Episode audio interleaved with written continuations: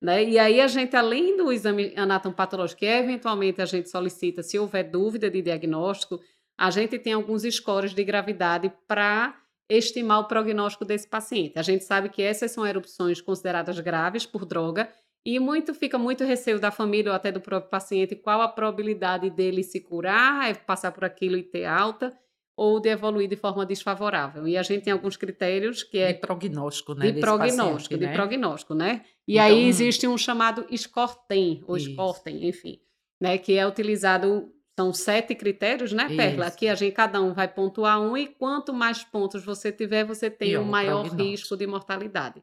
Quais seriam esses critérios? Então vamos lá. Então são sete critérios, dentre eles a idade, quando é superior a 40 anos, se o paciente tem alguma malignidade, né, alguma comorbidade com malignidade, se ele tiver um ataque cardíaco acima de 120, se tiver mais do que 10% do descolamento da pele, além disso, níveis de ureia que não é tão alto, mas 28, glicose acima de 250 e um bicarbonato acima de 20.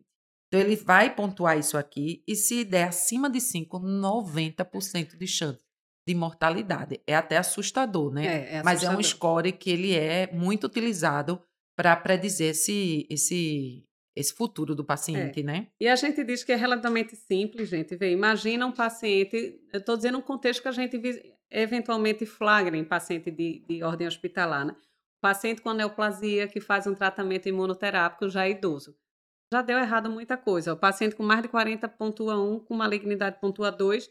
Se já fechou o critério para NET, ele já passou do 10%, ele já Isso. pontua 3, só basta 1. Se tiver taquicárdico, meu Deus. Então, assim, são elementos que não são difíceis de pontuar. Exatamente. É um paciente que vai ter um síndrome de resposta inflamatória sistêmica, então ele vai estar taquicárdico, ele pode desenvolver acidose, né? O bicarbonato, o bicarbonato. mais baixo. Ele pode fazer alguma disfunção do, dos níveis glicêmicos e renal. Então, assim, isso é muito mais critério clínico de suporte que vai apontar para um melhor ou pior prognóstico. Então, vale a pena realmente o suporte é que vai fazer diferença na evolução desse paciente e a suspensão adequada da medicação para ele passe por isso aí e consiga sair.